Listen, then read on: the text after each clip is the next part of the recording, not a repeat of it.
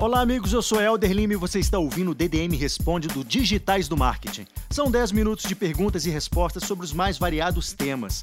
Esse é um programa que depende essencialmente da sua participação, então te convido a fazer o seguinte: clica no link abaixo desse post, envie sua dúvida sobre qualquer área do marketing digital que a gente vai responder nos próximos programas. Sem mais delongas, DDM Responde com Yuri Moreno. Fala pessoal, Yuri Moreno aqui. Estamos começando um DDM Responde. O Carlos McNamara perguntou pra gente: uh, Eu vou iniciar um trabalho em uma clínica de estética que tem uma lista em torno de 12 mil clientes. Não é uma lista uh, criada no site, e sim no cadastro de clientes presenciais. Como trabalhar essa lista, já que ela é, de certa forma, não é opt-in?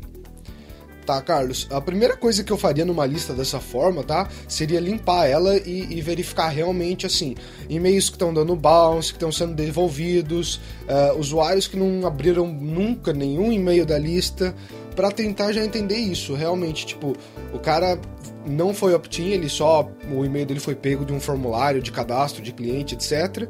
E ele realmente não está interessado em consumir esses e-mails. Então, esse é o primeiro cara que você tem que tentar identificar e remover da sua lista, porque ele nunca vai engajar com o seu conteúdo e só vai te, te custar para estar tá ali na lista e não vai te dar resultado nenhum. Só vai trazer sua estatística para baixo. Então, esse primeiro é, ação que eu faria na lista: verificar quem tem interesse e, quem sabe, até uma, uma estratégia que bastante gente faz quando a lista é adquirida de formas que não são exatamente opt-in, vamos dizer assim, é, é reenviar um, uma permissão, um pedido de autorização para a pessoa estar na lista. Então essa poderia ser outra estratégia sua também. Você manda um e-mail e você pergunta para a pessoa, olha, tudo bom? Você tá na, recebendo esse e-mail porque você apareceu na clínica tal, não sei o que. Uh, se você tem interesse em continuar recebendo nossos e-mails, etc., ficar por dentro de, do que for que você for falar, uh, clica aqui e atualize seu cadastro, ou alguma coisa assim. Tem alguns e-mails até, ferramentas de e-mail, que você só com esse clique já faz o cara se opt-in de novo, com um clique em qualquer link. Rodrigo Della Roveri, espero que eu tenha falado certo, perguntou qual a melhor ferramenta para monitoramento de palavras-chave que vocês acham que existe no mercado nos dias de hoje. Rodrigo, um, eu não pesquiso muito assim e tudo mais, porque quando eu acho uma ou outra eu até sossego. Uh, mas eu pesquisei muito no passado, tá? E o, o resultado que eu acabei chegando foi a uh, um, SE Rank, é uma das minhas favoritas porque eu justamente tenho duas opções com ela. Ou eu posso usar o serviço dele como SaaS, onde eu só vou lá, pago uh, e eles fazem todo o, o serviço de monitoramento para mim e tudo mais, relatórios, ou seja, eu pago só para utilizar a ferramenta. E eu também uh, posso fazer o modelo PHP, que é eu mesmo hospedo o script deles.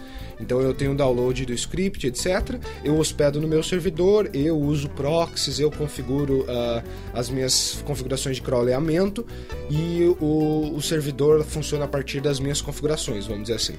Esse eu uso para uh, ah, os meus sites para clientes também. Então eu consigo revender esse serviço, etc. Por isso que eu gosto. Mas ele é uma ferramenta genial também se você quer usar só como uh, cliente mesmo deles e comprar esse pacote mensal. Outra que eu também dou a dica é o SEMrush, que ele faz o monitoramento, a gente usa no digitais também, não só pro, pro orgânico, como também pro pago. Essa que é a parte que eu gosto deles na parte do SEMrush. Então, são as minhas duas dicas aí também. Se vocês tiverem mais, deixe nos comentários aí que eu também adoraria ver mais dicas de ferramentas de palavras-chave, tá joia? O Ramon Constance perguntou pra gente o que é o lookalike do Facebook e se é muito caro usá-lo. Ramon, o lookalike é uma, é uma ferramenta de segmentação de audiência do, do Facebook muito interessante, tá? Que basicamente ele vai pegar uma audiência que você já tem ou que você selecionou e vai ver o que parece com aquilo, né? Que é, vem do inglês isso, lookalike, parecido. Então, nada mais é que ele está indo, olhando para o Facebook inteiro de novo, falando assim: me dê uma audiência parecida com aquela que o Ramon selecionou. Então isso é legal para usar, Ramon, se você já tem, por exemplo, uma página, vamos dizer assim, de cachorro, uh, e você quer selecionar uh, uma audiência que também gosta de cachorro, também interage com cachorro, que tem cachorro, que é daquele mesma idade, daquele mesmo sexo, daquela mesma demografia. você consegue usar essa função já para gerar essa audiência segmentada de uma forma bem rápida e inteligente uh, do lado do algoritmo do Facebook, que já vai buscar para você essa audiência certinha. Então, ela é muito boa de ser usada, é uma mão na roda também, porque você consegue montar muito rápido um monte de, de audiência, de, de segmentações para o seu público. E ela não é cara também, que foi a sua pergunta aqui, se é muito caro de usá-la. Não é cara, uh, depende também, claro, mas em geral ela não é cara por quê? Porque como o Lookalike ele é, é uma ferramenta também bem ampla, tá? Você vai pegar muita gente que é parecida com aquela audiência que você selecionou, a não ser que você tenha selecionado uma audiência um pouco menor, aí o seu comparativo vai ser menor também. Uh, o custo acaba saindo é, relativamente baixo, né, ou mais barato do que uma segmentação específica, porque você está uh, atingindo um público amplo, né? um público grande que é parecido com a sua audiência uh, real. Então, em teoria, isso daí, por não ser uma coisa muito específica, vai sair um pouco mais barato. É uma coisa que eu com certeza realmente é, recomendo vocês testarem. É, eu tive resultados bem interessantes e se você uh, brinca bastante com a ferramenta, etc., você também tem insights para o seu business, para o seu negócio de quem você está buscando, qual deveria ser o seu target, com base no que o Facebook já te fala. O Diego Henrique perguntou: tem um dos meus sites razoavelmente bem ranqueado para algumas keywords e ele ficou fora do ar por duas semanas. Que uh, esqueceu de pagar o, o esqueci de fazer o pagamento da hospedagem, ele está falando. Uh, renovei o pagamento da hospedagem nessa tarde, porém já pude observar que o mesmo não aparece nas pesquisas do Google. Quanto tempo irá levar até que retorne a mesma posição ocupada anteriormente? Tá. Diego, uh, não tem como saber realmente, ninguém vai poder falar um número exato para você e tudo mais. Uh, o que acontece é o seguinte: quanto menor tempo, né, é, o mais chances você tem de voltar mais rápido, tá? Quando o tempo vai passando e tudo mais, como no seu caso duas semanas, etc., o Google provavelmente estava revisitando seu site vendo que o domínio ainda estava fora do ar, etc. E sem nenhum status de URL, né? O URL não está respondendo 200, não está respondendo 301, não está respondendo nada disso, está simplesmente inoperante mesmo. O que vai acontecer é que o Google vai entender que aquele site deixou de existir, foi abandonado, etc. e tudo mais. Então eu ficaria ligado nisso. Ele pode tentar recraulear você uh, e é o que vai acontecer naturalmente, tá? Uh, mas eu acho que, que duas semanas você não precisa ficar desesperado nem nada não, porque não é uma coisa que assim.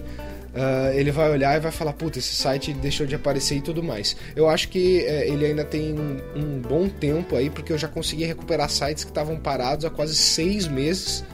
E quando ele recuperou, meio que a gente não, vamos dizer assim, levou o histórico passado, mas a gente conseguiu usar um pouco da força que a gente tinha antes para recuperar a, os ranks, as nossas posições, as páginas foram indexadas mais rápidas, porque a gente já estava mesmo no, no, banco de dados do Google. Então um, é um negócio que é, não tem como te falar um tempo exato nem nada, se vai recuperar com força, se não vai e, e, e quão rápido vai ser. Mas o que eu falaria para você é: coloca o site no ar, tudo igualzinho, mesmo URL, mesmo domínio, idêntico e, por via das dúvidas, manda uh, um contato para o time do, de Webmaster pelo Webmaster Tools do Google, falando que seu site teve alguns problemas de instabilidade e tudo mais, e que você está de volta no ar. Talvez isso aí dê uma ajudada para você.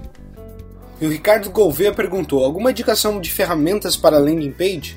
Olha, Ricardo, a gente acabou de fazer uma mesa redonda só sobre criação de landing page e a gente falou bastante sobre ferramentas lá. Então eu recomendo você dar uma olhadinha lá que tem mais de uma dica lá para você, tá? Mas a minha, pessoal, é o ClickFunnels, tá? É a que eu uso aqui pro digitais do marketing, é o que eu gosto e no momento eu recomendo. Esse foi o nosso DDM Responde. Eu espero que vocês tenham gostado, que as dúvidas das outras pessoas podem ter servidas para você, para solucionar suas dúvidas também, os seus questionamentos. Mas se não, vá para o nosso responde.digitaisdomarket.com.br, essa é a URL, tá? É um subdomínio, responde.digitaisdomarket.com.br e faça sua pergunta lá também. Assim, no próximo programa, quem sabe a gente já responde a sua dúvida e você praticamente leva uma consultoria grátis, tá bom? Então até a próxima, muito obrigado!